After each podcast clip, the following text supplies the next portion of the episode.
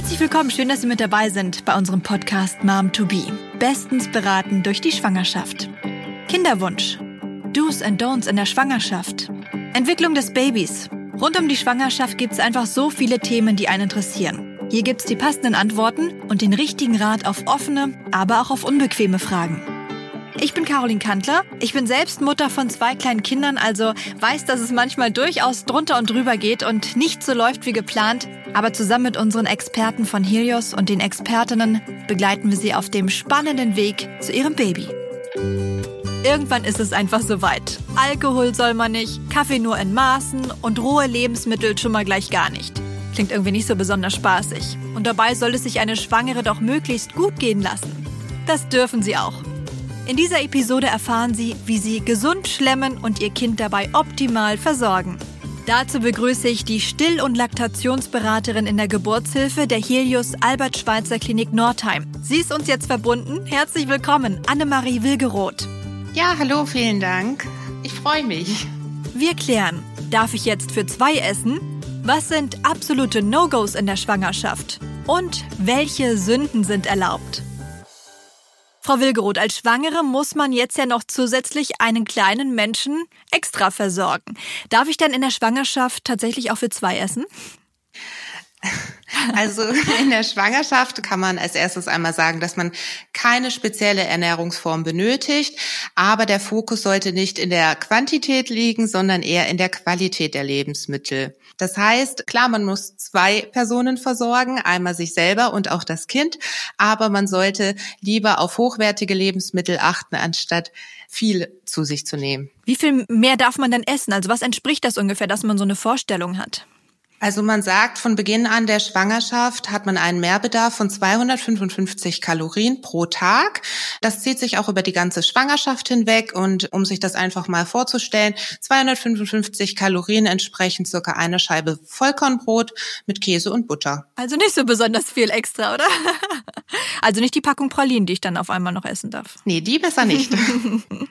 Ab wann sollte ich mir dann überhaupt Gedanken machen über meine Ernährung? Am besten direkt von Anfang an. Macht es Sinn, auch schon vorher, sich gesünder zu ernähren, um die Fruchtbarkeit möglicherweise zu erhöhen?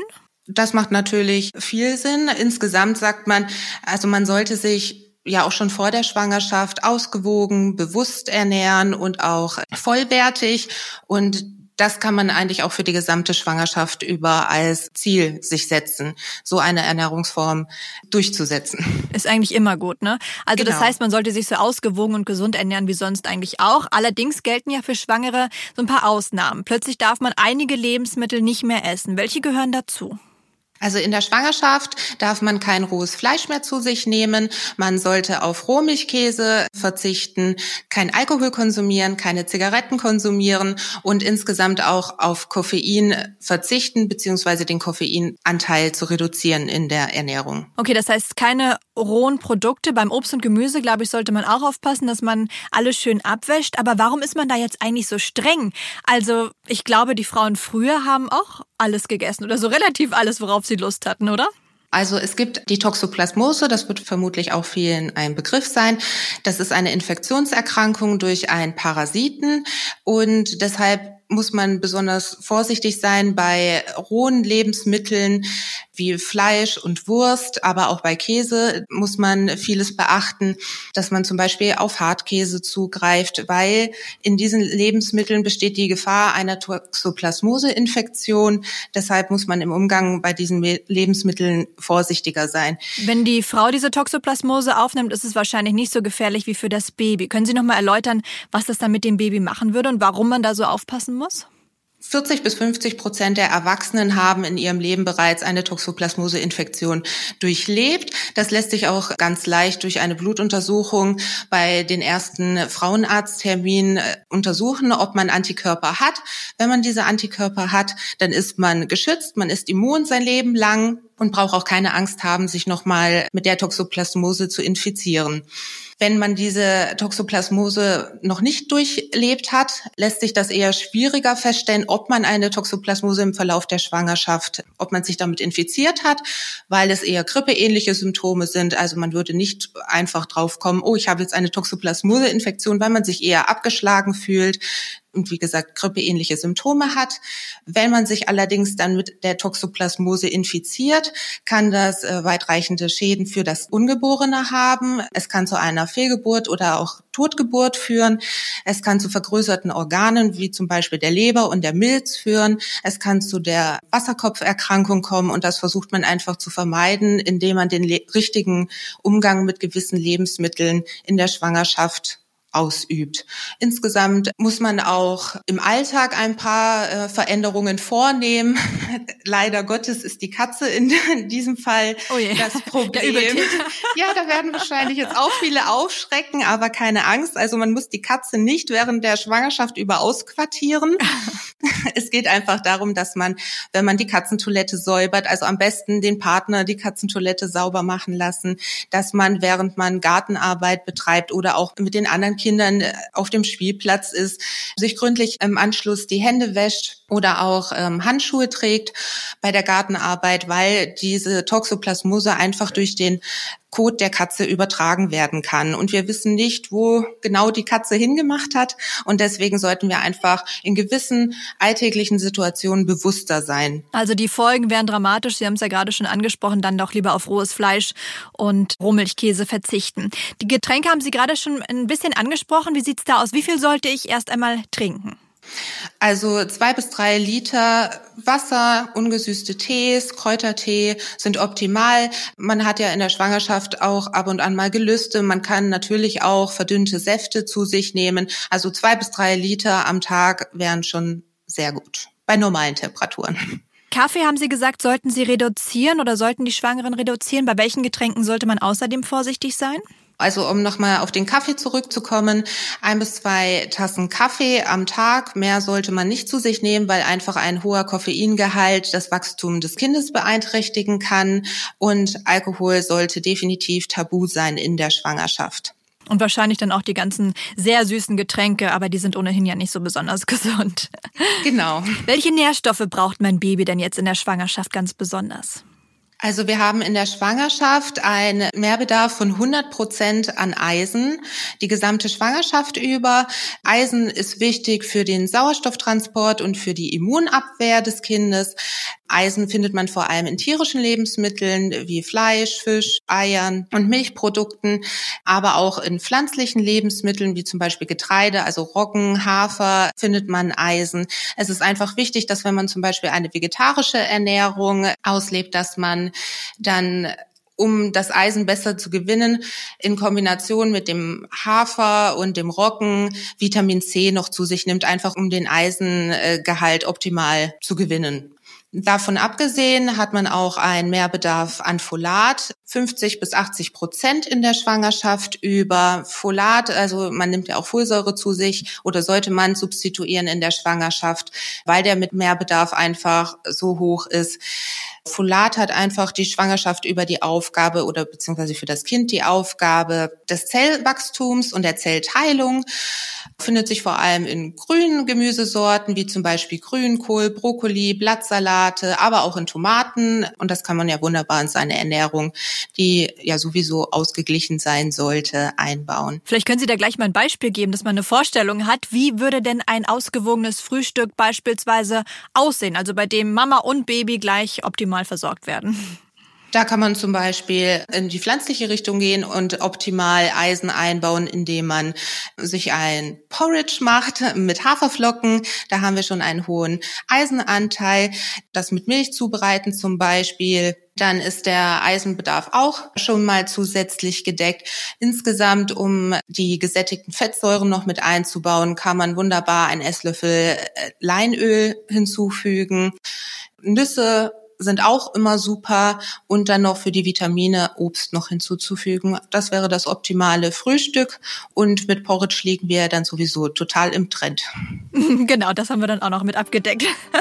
Halten wir also fest, die gesunde Ernährung in der Schwangerschaft ist eigentlich gar nicht so schwer, wenn man ein paar Grundregeln befolgt, die paar Ausnahmen, die wir gerade angesprochen haben, bedenkt, dann kann man eigentlich gar nichts falsch machen. Aber was ist eigentlich, wenn ich Veganerin bin? Bekommt mein Baby dann auch genügend Nährstoffe? Mehr dazu gleich. Kommen wir jetzt hier in unserem Helios-Podcast Mom to Be zur Rubrik Fakt oder Fake. Ihre Einschätzung als Expertin, Frau Wilgeroth. Die richtige Ernährung beugt Schwangerschaftsdiabetes vor. Fakt oder Fake? Also die Frage ist sehr heikel und lässt sich pauschal gar nicht so einfach beantworten. Man kann den Schwangerschaftsdiabetes nicht unbedingt vorbeugen durch die perfekte Ernährung.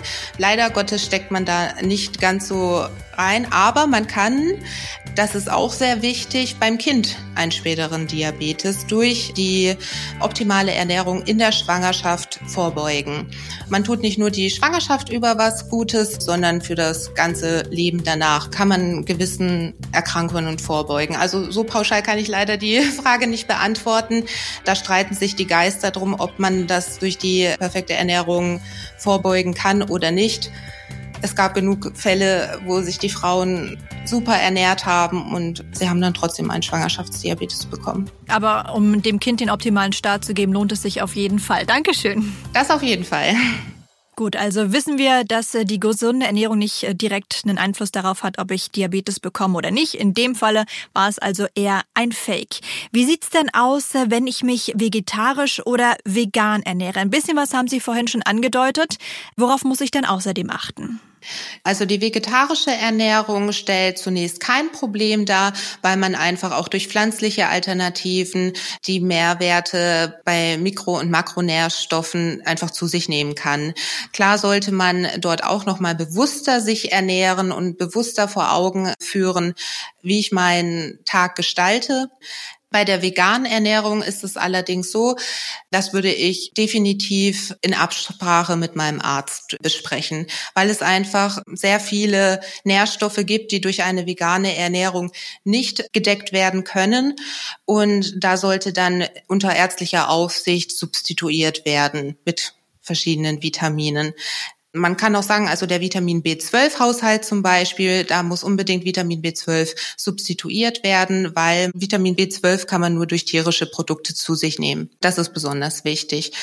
Vegetarische und vegane Ernährung stellt an sich kein Problem dar, sofern man es in Absprache mit einer Ernährungsberaterin, Ernährungsberater oder Ernährungsberaterin oder auch dem Arzt durchführt. Und wie oft sollten Schwangere essen? Also eher viele kleine Mahlzeiten oder was empfehlen Sie da?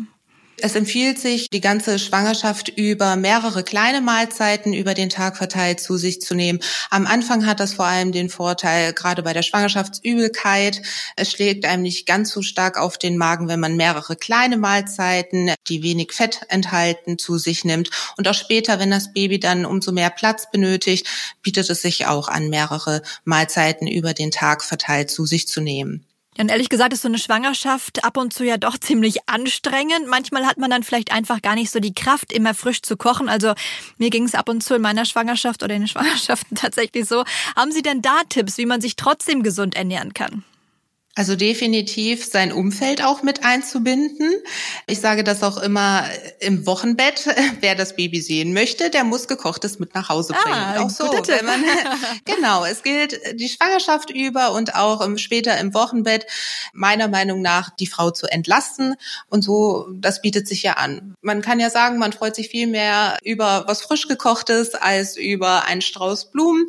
Da muss man sich nicht in die Küche hinstellen, hat mehr Zeit, um sich auszuruhen und insgesamt gibt es auch Alternativen. Also wenn man abends zum Beispiel sich einen Salat zubereitet, es muss ja nicht immer was frisch gekochtes sein, sondern man kann auch auf schnelle Alternativen zurückgreifen. Es ist auch in Ordnung, wenn man einmal die Woche sich ein einigermaßen gesundes Fertiggericht auswählt.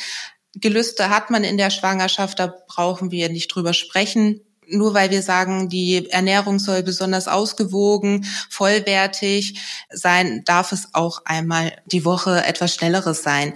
Das hat nicht die Auswirkungen, sofern man dann die anderen sechs Tage wieder in seinem Plan bleibt. Das heißt, Fast Food, ab und zu eine Pizza, da können Sie grünes Licht geben. Ja, also ab und an ist das in Ordnung. In Maßen statt in Massen. Das gleiche gilt wahrscheinlich auch für Süßigkeiten und Knabberzeugs, oder? Also gerade in der Schwangerschaft hat man ja manchmal Gelüste, dass man ja jeden Tag eine extra Portion Schokolade essen kann oder die extra sauren Chips oder die salzigen Chips. Ein bisschen was geht da schon, oder?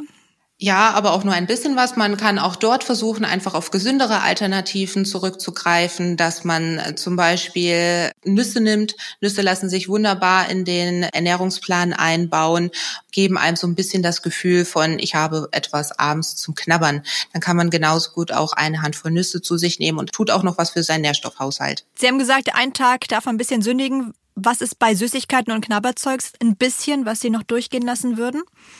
Letztendlich muss das auch jeder für sich selbst entscheiden. Man kann da gar nicht so die Vorgaben machen. Wenn eine Frau einen Hieper darauf auf etwas hat, dann kann sie das auch äh, ruhig ihren Gelüsten einmal nachgeben. Es muss wirklich jeder für sich selber entscheiden und ich würde, wie gesagt, eher dann auf gesündere Alternativen zurückgreifen, wie zum Beispiel die Nüsse oder dass man sich abends, wenn man auf was Süßes Lust hat, dass man vielleicht doch dann eher zu einer Banane oder zu Erdbeeren greift. Einfach um die Gelüste auf etwas Süßes oder auch was Salziges, dann in dem Fall vielleicht die Nüsse, ja, zurückgreift. Dann hat man seinen Jeeper gestillt und trotzdem noch was für seinen Vitaminhaushalt getan. Ist doch ganz praktisch, ne? Ja. Was halten Sie denn eigentlich von Nahrungsergänzungsmitteln? Da gibt's ja auch spezielle Vitaminpräparate extra für die Schwangerschaft. Auch dort würde ich empfehlen, diese Vitaminpräparate in Absprache mit dem ähm, Frauenarzt zu sich zu nehmen. Ich würde von mir aus selbst nicht einfach losgehen und mir irgendwelche Vitaminpräparate holen und die zu mir nehmen. Es ist immer wichtig, da den Frauenarzt im Rücken zu haben und es einfach abzuklären, was genau ich zu mir nehmen sollte. Gerade wenn wir dann auch über vegetarische oder vegane Ernährungsformen reden. Es ist einfach von Frau zu Frau ein unterschiedlicher Nährstoffbedarf. Je nachdem, wie die Ernährung der Frau aussieht, sollte das definitiv in Absprache mit dem Arzt erfolgen. Ah, interessant, weil es gibt ja richtig diese Kombipräparate. Die würden Sie nicht empfehlen, einfach so jetzt in der Schwangerschaft prophylaktisch einzunehmen? Also diese Kombipräparate würde ich definitiv empfehlen, aber in Absprache mit dem Arzt. Also wir hatten es ja vorhin schon mal angesprochen gehabt, zum Beispiel, dass die Schwangere definitiv Folat substituieren sollte und das haben wir auch in diesen Schwangerschafts Präparaten. Wenn ich jetzt äh, als Schwangere direkt bei Ihnen bin, vielleicht weil ich eine Risikoschwangerschaft habe oder so, was steht denn bei Ihnen da in der Klinik auf dem Speiseplan für die Schwangeren? Also bei uns bekommen alle Patienten, nicht nur die Schwangeren, eine, wir versuchen eine vollwertige und ausgewogene Ernährung den Patienten oder den werdenden Müttern und auch den Müttern anzubieten. Also wenn ich jetzt mal das Frühstück beschreiben müsste, kann man bei uns wählen zwischen einem normalen Weizenbrötchen, aber auch einem Meerkornbrötchen. Man kann jederzeit bei uns Obst zu den Mahlzeiten dazu bekommen. Dann gibt es halt noch Aufschnitt, ähm, Quark bekommt man zum Beispiel auch noch zum Frühstück. Man kann aber auch Haferflocken bekommen. Dann haben wir mittags einmal eine warme Mahlzeit. Wir bieten vegetarisches Essen an, aber auch Mittagessen mit Fleisch oder Fisch. Auch da versuchen wir Abwechslung reinzubringen. Gemüse ist auch immer mit vertreten. Abends kann man auch zu der Scheibe Vollkornbrot beispielsweise einen Salat bekommen. Also wir versuchen unseren Patienten, den Schwangeren und auch den Müttern so viel Abwechslung wie möglich anzubieten und das dann auch noch so gesund wie möglich zu gestalten. Das heißt, Sie gehen da mit einem guten Beispiel voran. Gut zu wissen. Ja, ich denke. Eine Sache ist mir gerade noch eingefallen. Muss es denn überhaupt immer Bio sein, um sich gesund zu ernähren? Letztendlich muss auch diese Frage jeder für sich selbst beantworten. Jeder hat ein anderes Budget oder auch eine andere Vorstellung, was man bereit ist, für Lebensmittel auszugeben. Also ich befürworte natürlich biologische angebaute Lebensmittel, weil man auch dort einfach weiß, woran man ist. Die Lebensmittel werden nicht gespritzt. Also für mich hat es eigentlich nur Vorteile. Also das heißt, eine ausgewogene und abwechslungsreiche Ernährung ist da schon mal die beste Empfehlung für die Schwangerschaft. Wie auch sonst immer verzichten sollte man eben nur auf bestimmte Lebensmittel, was Sie schon angesprochen haben, wie rohes Fleisch oder Rohmilchkäse. Das ist dann wirklich wichtig, dass man einer Toxoplasmose vorbeugt. Ja, und ansonsten, wenn man sich gesund ernährt, braucht man vielleicht auch gar nicht unbedingt Nahrungsergänzungsmittel. Am besten bespricht man das immer mit dem Arzt oder der Ärztin. Annemarie Wilgeroth, Dankeschön. Sehr gerne. Danke auch. In der nächsten Episode sprechen wir über einen ganz konkreten Grund, warum es mit dem Schwangerwerden nicht klappt. Denn als Ursache hören viele Schwangere Endometriose. Was hinter dieser Krankheit steckt und was sie so tückisch macht, erfahren Sie ausführlich in der nächsten Folge. Schön, dass Sie mit dabei waren. Danke fürs Einschalten. Unseren Podcast Mom to Be können Sie natürlich gerne weiterempfehlen. Mehr Infos finden Sie auch online unter momtobe.de.